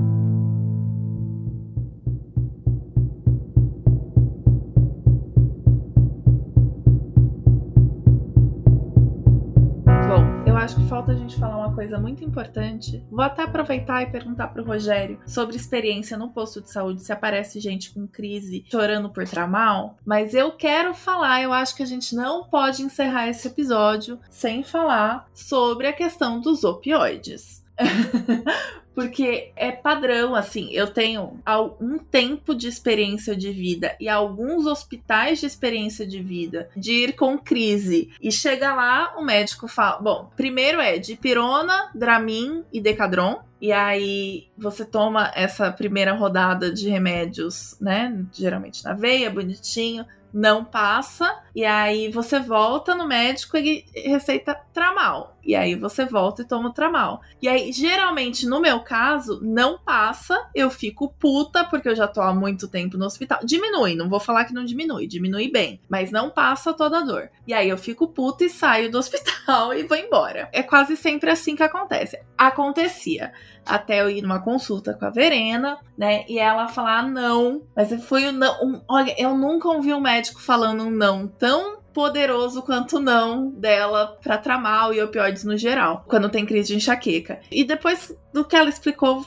tudo fez um pouco mais sentido para mim. Mas eu acho importante falar isso porque é meio que padrão de dor, padrão de como lidar com dor no pronto socorro né? Eu até queria perguntar pro Rogério se acontece isso no posto das pessoas chorarem por tramal, porque realmente você chega com dor lá, às vezes eu dou sorte de chegar no pronto socorro, falar que é uma crise de enxaqueca, o médico perguntar para mim, então, o que que você costuma tomar nessa situação? O que que funciona para você? E aí eu já consigo falar, olha, cetoprofeno, que é pior que bezetacil, você quer morrer depois de tomar aquele negócio, mas funciona melhor. E aí eu costumo falar isso, né? Mas aí dá para fugir do tramal, mas sei lá, você chega com qualquer dor. Descobri que, inclusive, você chega com dor de estômago no hospital e te tacam codeína e tramal. Então, é, o protocolo, o padrão de dor é tramal, é opioide. E aparentemente isso é ruim para enxaqueca. Isso fala muito, Marina, da maneira como a gente é treinado para lidar com a dor, né? O médico em geral, assim, ele é treinado para lidar com a dor como um incômodo, sei lá, um disparate. E a dor é uma coisa importante. A dor mostra que alguma coisa não tá legal, né? Não que seja legal sentir dor, mas se tá doendo é porque algo errado não está certo. E no caso da enxaqueca, assim, a gente trabalha muito e tenta conversar com os colegas. Aliás, um trabalho que eu acho super importante, que eu tento fazer, assim, com os alunos e quando me chamam para dar aula para estudante de medicina, para falar com residente, coisa e tal, eu sempre bato na tecla de que tratar a enxaqueca não é como tratar outra dor de cabeça, outra dor no geral. Não é porque é uma dor muito forte que um opioide vai resolver. Muito pelo contrário, a gente tem um efeito rebote, ela pode até aliviar na hora, mas o jeito que o remédio funciona, que ele faz uma vasodilatação tardia, ele pode trazer uma crise muito pior depois. Sem falar no aumento da chance de fazer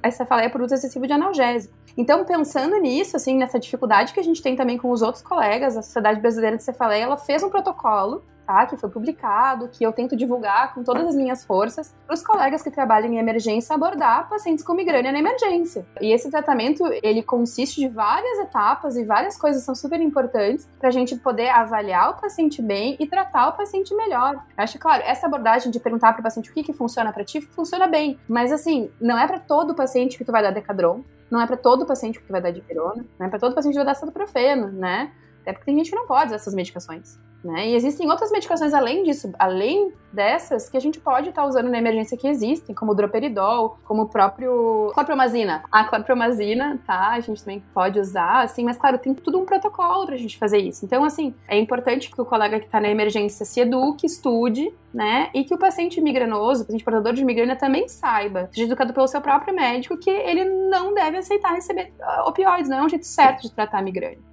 Então, se tu é migranoso, está em crise de enxaqueca, não aceite receber opioide na emergência. Converse com o médico que está te atendendo. É, não só na emergência, mas na consulta, né? Porque eu cheguei a, tipo, pelo amor de Deus, me receita aí uma codeína para ter em casa para quando eu estiver em crise. E eu tenho aí codeína em casa. Marina, tu nem me conta um negócio desses, Marina. Mas ó, eu não tomo. Não, eu realmente tenho muita codeína em casa. E eu, justamente por ser opioide, eu morrer de medo de opioide, eu não tomo. Mas eu já pedi e eu tenho. E aí esses dias eu fui com dor no estômago para consulta e o médico me receitou codeína também. Eu fiquei muito puta, porque eu falei, putz, eu tenho tanta codeína em casa, e se era só isso, tava tudo bem. E não tomei do mesmo jeito. Olha, não sei qual era a causa da tua dor de estômago, tá? É uma úlcera. Uma úlcera. É, bom, dor de úlcera a gente geralmente trata com inibidor de bomba e às vezes pode usar realmente algum opioide para dor pra cólica renal, a gente também usa. Não é um medicamento ruim para dor em geral, mas é um medicamento que a gente não deve usar em enxaqueca.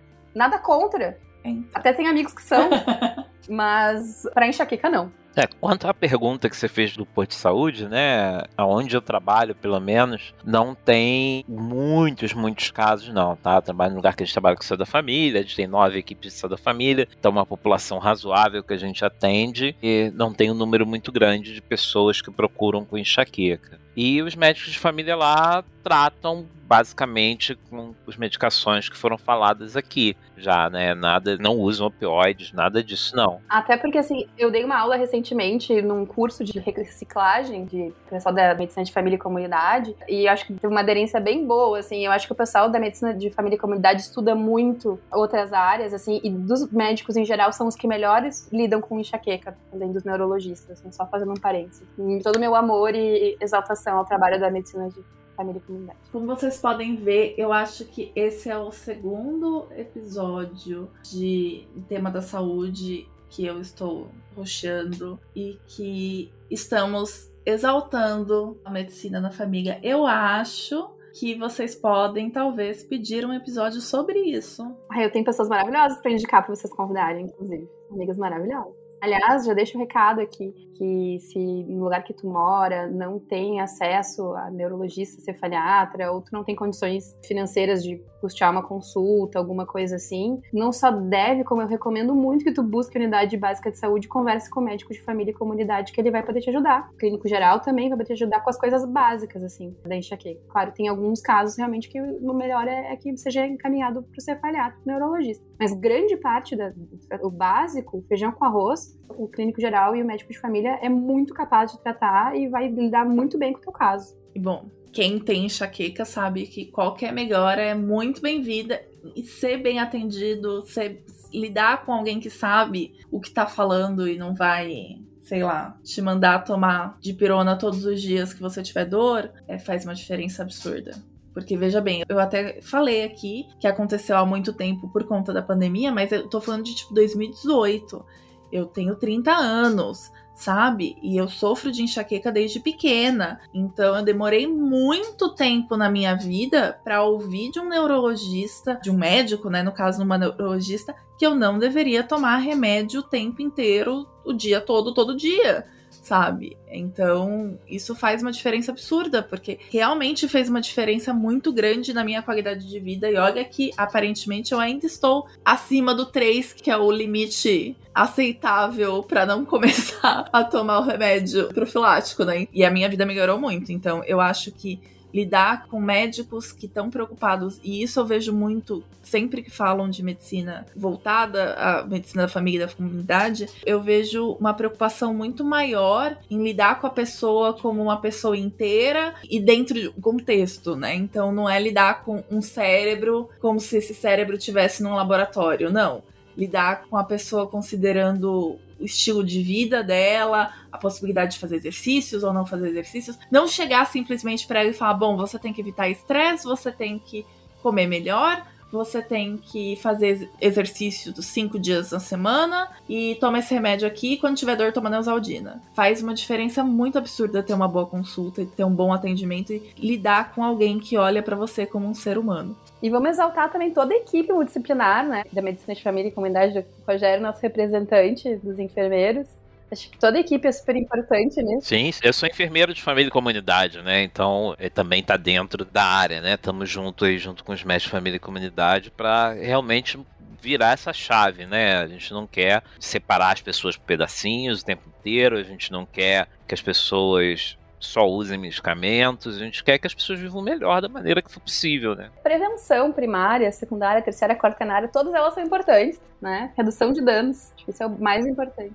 Acho que para nós, os aliados dos enxaquecas, a gente tem que se atentar para dar suporte, né? Para quem sofre disso ao nosso redor, não menosprezar essa crise de enxaqueca, enxergar como uma coisa séria, dar apoio, levar ao médico, porque às vezes até a própria pessoa não quer, né, ir no médico. Então a gente se informando, a gente tá ali também pra ajudar a pessoa, né, levar ela no médico, ficar ali no pé dela pra ela se cuidar. Não tomar analgésico demais.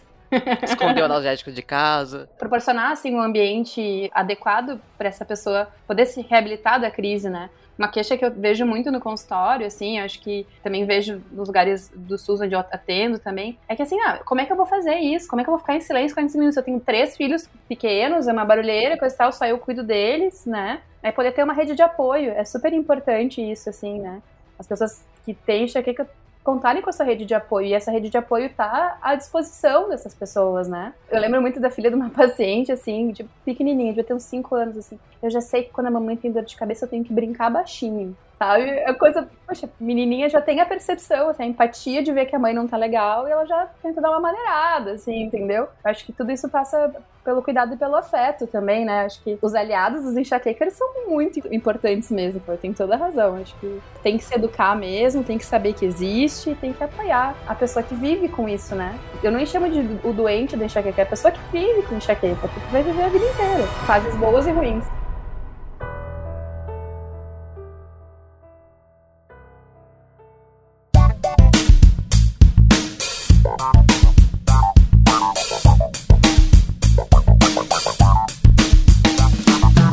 Muito bem, ouvintes draconianos, este foi o nosso episódio 245 sobre enxaqueca. E eu tô aqui hoje sozinho dessa vez, aqui quem fala é o Cauê, e tô aqui para gravar os recados, a leitura de recados da última quinzena sobre o episódio 244, que foi sobre varíola dos macacos. Antes de ler os recadinhos que vocês mandaram nessa quinzena, que foram muitos, vocês atenderam os nossos pedidos de mandar recados. Nós somos carentes de recados e nós adoramos a quantidade de, de e-mails e mensagens que vocês mandaram. Mas antes, vamos para alguns recadinhos rápidos, né? A gente vem aqui pedir encarecidamente que você seja o nosso doador. Se você gosta do nosso trabalho, considere nos apoiar através do Patreon Aqui é, no post vai ficar o link, só que essa opção paga IOF, então ela é mais interessante para quem está fora do Brasil. Para quem está aqui no Brasil, mais interessante é nos apoiar pelo Catarse, que o link também está aqui no post. Os valores são equivalentes ao Patreon, tal, Catarse e o Patreon têm valores equivalentes, só que em reais. E os links para doação estão no post e vocês podem conferir também na nossa página na aba Seja Doador. A gente está passando ainda por reformulação das nossas recompensas e as formas de contribuição. E aí logo logo a gente vai ter novidades para vocês e a gente agradece imensamente a todo mundo que colabora conosco dando audiência, dando apoio e tudo mais. É, a gente pede também que você compre as nossas camisetas do Dragões de Garagem pelo nosso link na Doppel Store. Lembrando também que todas as segundas e quintas a gente tem cientirinhas com o nosso queridíssimo Marco Merlin. Nosso programa no YouTube, Notícias da Garagem, também tá, tá disponível para acessar os episódios antigos. A gente ainda vai retornar com ele em breve, mas você pode ir lá conferir tudo que já tem postado. A Tabata é, encabeçou por muito tempo esse, esse projeto aí, e lá você vai encontrar notícias rápidas sobre descobertas da ciência que andaram se destacando. E você, pesquisador brasileiro que acabou de publicar seu trabalho mais recente, acabou de defender sua tese, sua dissertação etc., nos contate pelo contato arroba dragõesdegaragem.com para poder divulgar o seu trabalho, né? Uma maneira de prestar conta para a sociedade com aquilo que você desenvolveu diante do investimento em ciência. Lembrando que durante a pandemia, né, ainda estamos em pandemia, embora não pareça, é, a gente realizou algumas lives, né, do, é, no nosso canal do YouTube, pela iniciativa da Tabda e da Lucy Souza, no projeto chamado Transmissões de Garagem, com temas associados a, a notícias do mundo da ciência, questões sociais e questões LGBTQIA+.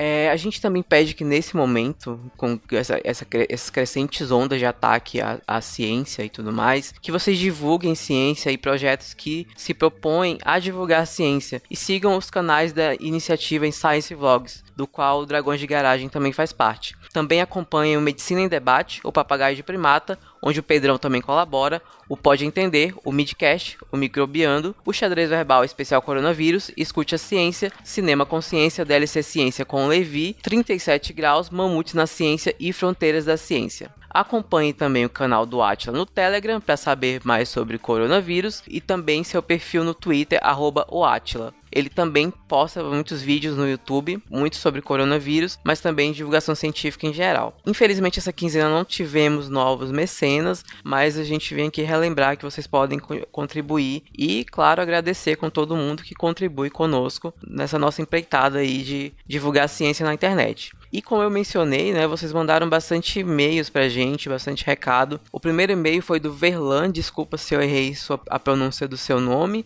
O Verlan, ele mandou um e-mail pra gente com dois propósitos, né? O primeiro é atender ao nosso pedido de, de que mandassem recados pra gente, para que nos alimentassem com recados. Ele disse que tinha um veneno para soltar, né? Então vamos lá ver o que, que ele falou, que foi a questão do segundo propósito dele, que ele pontuou uma questão que foi comentada no episódio 244 sobre varíola dos macacos, que ele se sentiu aliviado pela forma como os participantes do podcast souberam tratar o assunto com discernimento e respeito. Ele fala especificamente da parte que os vínculos entre a possível transmissão sexual do vírus causador da doença e a homossexualidade são debatidos. E aí ele também comenta a questão da irresponsabilidade e infelicidade da OMS em fazer essa correlação que é, a princípio não, não existe evidências de que existe uma relação entre a homossexualidade e a transmissão alta, a, a, transmissão mais alta de, do vírus da, da varíola dos macacos, mas essa correlação foi feita.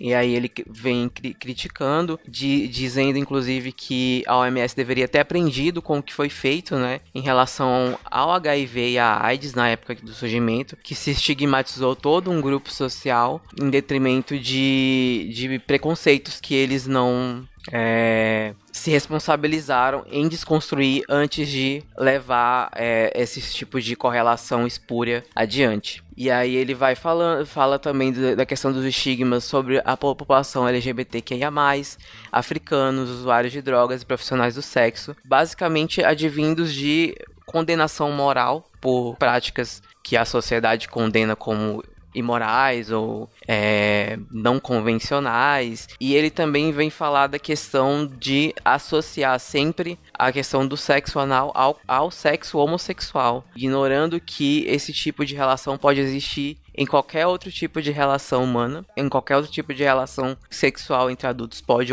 haver relação de sexo anal e não é algo exclusivo da da, da, da, população homossexual. Então isso levanta a questão de mais estigmas em cima do, do próprio sexo e dos corpos dessas, dessas pessoas. E ele reitera né, que não existe, que a OMS não foi capaz de mostrar nenhum estudo em que o sexo anal em si é uma forma eficiente de transmissão do vírus. Então aí ficando a cargo só de meras especulações e de novo deixando o preconceito prevalecer no julgamento sobre o comportamento dos indivíduos. Também destaquei aqui uma fala dele que ele coloca que ainda assim será necessário ultrapassar essa circunscrição aos homens que fazem sexo com homens, uma associação profundamente enraizada no preconceito de outrora associados ao HIV e à AIDS, que é no caso, essa novamente tentaram fazer essa associação, dessa vez com outro vírus. Vamos lá, Verlan, o que mais que ele falou? Ele falou também da questão da necessidade da ciência encarar suas limitações teóricas e técnicas urgentemente e que é lamentável que uma entidade de envergadura da OMS tenha representantes que venham a público falar, falar o que falaram, como se ainda estivéssemos nos anos 1980, e que os mesmos também falem em nome da ciência, cultura, ética, moral, política, etc. São categorias incontornáveis para aqueles que de fato quiserem se enveredar pelo mundo da ciência em geral e da saúde em particular. Não existe ciência neutra,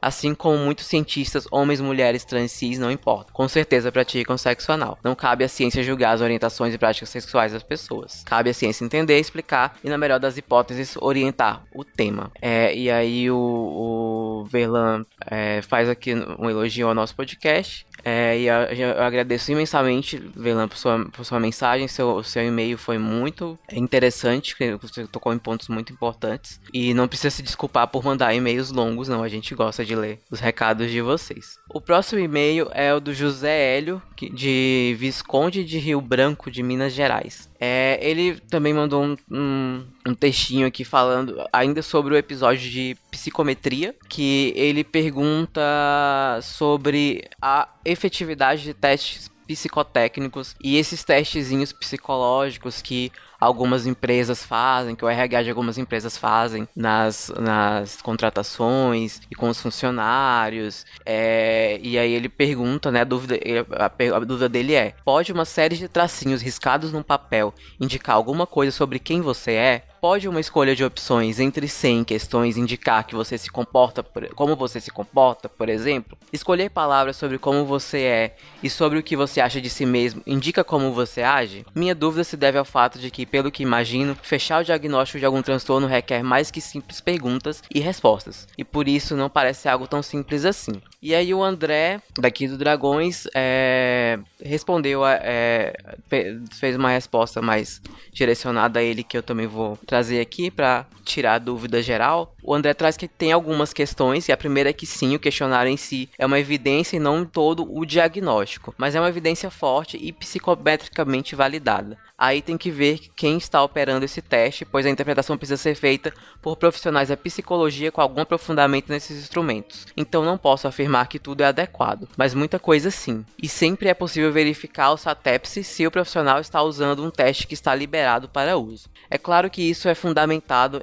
em que o, o que é possível e realmente pode funcionar, mas acaba trazendo dados bem valiosos sim, por incrível que pareça. A psicohistória do Asimov tem uma lógica bem populacional e seria a primeira parte da validação de um teste psicológico, e talvez tenha relação com uma análise sociológica de dados estatísticos obtidos das populações. Então, ele também finaliza dizendo que há espaço para bastante discussão aqui. Então, Fica aí também o, o, a resposta do André. A Natália mandou também um e-mail pra gente dizendo que está no terceiro do colegial e pretende ser pesquisadora e já devorou bastante, basicamente todos os episódios do, aqui do, do, do nosso podcast. E ela diz também que inclusive amou tortinha de climão. Então aí, Marina, mais uma fã do seu podcast.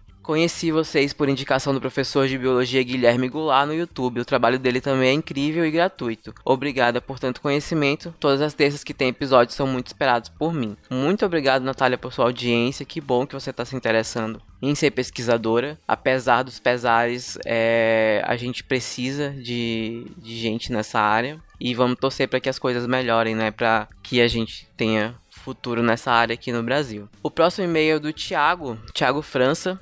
Ele diz: é, Eu sou pós-doc no departamento de psicobiologia da Unifesp. É, eu trabalho com a professora Sabine Pompeia e juntos nós escrevemos um e-book sobre carreira científica no Brasil para estudantes. O e-book está disponível gratuitamente no link. Ele mandou o link, a gente vai botar o link aqui na, na descrição do episódio. E pediu aí pra gente divulgar. E a gente é, vai divulgar esse e-book que ficou muito interessante sobre a carreira científica no Brasil. É interessante aí para os alunos, o alô Natália, é interessante para você que está interessado em entrar na área. O próximo e-mail é o do José Sales. É, José é, é doutorando em engenharia elétrica, da, de computa é, elétrica e da computação na Universidade de Toronto, no Canadá. É, ele é ouvinte mecenas do Dragões há três anos e ele é, acha o trabalho da gente fantástico. Obrigado, José. Aí ele diz que a, a área de pesquisa dele é proje de projeto de circuitos eletrônicos aplicado a dispositivos médicos. Em especial, eu estudo técnicas para minutir, minu, eu estudo técnicas para miniaturalizar dispositivos e fazê-los operar sem fio para que sejam usados como implantes para tratamento diagnóstico de doenças do sistema nervoso central e periférico. Eu faço um esforço consciente de tentar explicar alguns assuntos complexos da área para leigos, exemplos, exemplo minha mãe de uma maneira leve, sem parecer que sou cientista maluco que vai colocar sem parecer que sou cientista maluco que vai colocar microchips em vacinas e controlar as pessoas. Ouvi o episódio 81 sobre semicondutores e achei fantástico. Foi muito esclarecedor e tratou de temas complexos da física de semicondutores de maneira bem suave. Recomendei para muitas pessoas. Acho, acho o tema de interfaces homem-cérebro fascinante e acredito que daria um ótimo episódio do podcast. Meu conhecimento é bem limitado na área de fisiologia e neurociência, mas posso compartilhar um pouco dos desafios tecnológicos de fazer tais implantes funcionarem. Acho que esse tema será relevante agora, visto que o Neuralink do Elon Musk está em evidência e há muitas fake news em torno do assunto. Eu posso ajudar em conseguir contar essa neurociência também, caso vocês não tenham e, e, tentar para tentar para tentar tornar a conversa bem interessante. Aí ele também sugere um outro tema que é, é mais de, de cunho tecnológico, sobre projeto de circuitos integrados. Aí ele vai discorrer da, que, da questão ainda do de que um episódio sobre isso seria um complemento bom ao episódio 81, que já poderia ser discutido um pouco sobre aplicações dos semicondutores em dispositivos eletrônicos. É, é um assunto muito interessante nessa questão de chips e toda essa questão que envolve chip e cérebro é um, um, um assunto que dá, rende muito pano para manga, inclusive questões éticas e, e morais que podem suscitar e a questão das fake news que é, sobre a questão de implantar chip com vacina e tudo mais. E realmente poderia dar aí um episódio interessante. A gente pode verificar e analisar é, se a gente consegue produzir um episódio nesse desse tipo. Mais uma vez, José não precisa se desculpar pelo e-mail gigantesco e vamos conversando aí. A gente também teve algumas mensagens no bot. O Pedro Peron, é, sempre participando aí. Um salve aí pro Pedro Peron. Ele disse: Bom dia, Drago amigos. Gostei demais do episódio dessa quinzena. Tô na correria da faculdade do trabalho e tá faltando tempo para me informar sobre algumas coisas. Mas podcast consigo ouvir trabalhando e vocês sempre trazem essas informações super necessárias. Não falo por aqui todos os episódios, mas sempre que posso tô aqui. Um beijo e abraço para vocês. Até semana que vem. Muito obrigado, Pedro, por, por nos acompanhar. Você sempre tá marcando presença presença por aí. O Elvis, da Toca do Lobo, também mandou uma mensagem pra gente no bot do Telegram. Ele disse: Eu tenho feedback para dar acerca da publicação dos episódios do feed. É, e aí a questão que ele tá falando, é, que ele vem falar é da, da imagem do que aparece no episódio, né? Porque a gente tem uma vitrine no site, né? Uma, uma imagem é, uma arte diferente. E no feed do, do podcast aparece outra imagem, né? Aparece só a logo do, do podcast. A gente. É, é, foi bom você ter falado isso, Elvis, porque deu uma discussãozinha lá pra gente sobre a gente mudar o formato da, da vitrine e usar o, a imagem de vitrine como imagem dos, dos episódios. Então pode ser que essa mudança venha aí nos próximos episódios. A gente também vai estar atento à questão do que você apontou da descrição do episódio cortada no, no seu agregador de podcast. A próxima mensagem é do Alexandre Pedrosa, elogiando a participação da querida Tabata Bowling na live do Tássio Deck. Excelente como tudo que tem algum integrante da casa. É, a Tabata agradeceu a ele e a gente agradece também ao elogio. Muito obrigado, Alexandre. E por fim, a mensagem da Tayana Silva, que é, elogiou nosso trabalho, disse que gosta muito do nosso trabalho e que a gente passa informações úteis e necessárias de forma clara e acessível. E ela indicou aí o tema de para gente falar sobre transplante de órgãos. A gente provavelmente vai lançar assim um episódio sobre transplante de órgãos. É um tema muito importante que é, é necessário fazer um, um uma sensibilização das pessoas em relação a transplante de órgãos e desmistificar algumas coisas. Então é um episódio super necessário. Então muito obrigado aí, Tayana, pela pela sugestão. Bom, gente, chegamos ao fim das leituras de recados. Eu queria agradecer muito por vocês terem mandado, mandado tantos recados e podem continuar mandando vários recados que na próxima quinzena a gente quer estar tá aqui lendo vários e-mails quilométricos de vocês. Não precisam pedir desculpas pelas palavras, pelo, pelo cumprimento dos recados. A gente adora que vocês conversem com a gente. E por fim, curtam as nossas redes sociais. A gente ainda tá lá pelo Facebook, mas tá meio abandonado. Talvez a gente volte, a gente não sabe é, o que, que faz direito com o Facebook, mas tá lá a página. Dá uma curtida lá, lá na nossa página. No Instagram a gente posta direto as sentirinhas, né? Arroba Dragões de Garagem. No Twitter a gente tá por lá também. Twitter, arroba Dragões Garagem, sem o D. A gente tá também no Mastodon, arroba dragões de garagem, arroba mastodon.social. É, mande mensagens pra gente pelo bot no Telegram, arroba dragões, underline bot. Assinem e avaliem nosso feed no iTunes, Castbox, WeCast, Podcast Addict, Google Podcast, Groove Podcast e onde quer que você nos ouça. Comentem nos nossos vídeos do YouTube também e pode nos mandar e-mails para o contato arroba dragõesdegaragem.com. Você pode me encontrar no Twitter por arroba knld underline e nos vemos na próxima.